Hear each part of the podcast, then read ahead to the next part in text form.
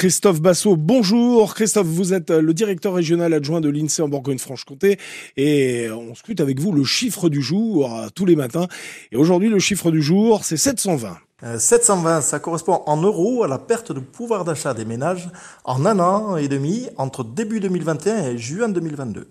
Alors euh, ça, c'est lié en grande partie à l'énergie hein, euh, au, sens très large, c'est-à-dire le carburant. Il y a eu plus 20% de, pour l'essence et 24% pour le diesel, ce qui a fait que le diesel est devenu plus cher que l'essence, mais aussi le reste de l'énergie, c'est 37% euh, d'augmentation pour le gaz, 41% pour le fuel, mais simplement 5% pour l'électricité. Je rappelle, c'était jusqu'en juin 2022. Donc au total, l'énergie a progressé de 18%.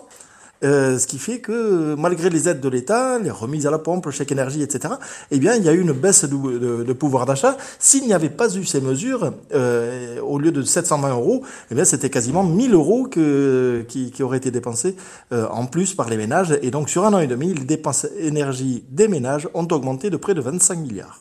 Quel est l'impact sur le pouvoir d'achat des ménages, Christophe? Alors sur euh, cette période d'un an et demi, il y a eu une baisse de 1,3% euh, de pouvoir d'achat sur, la période. Bon, ce sont surtout les ménages ruraux qui ont été les plus pénalisés, plus généralement en dehors des unités urbaines, hein, euh, parce qu'ils ils ont besoin de, véhicules pour, pour circuler, pour se rendre au travail, etc. Et puis il y a aussi les niveaux de vie.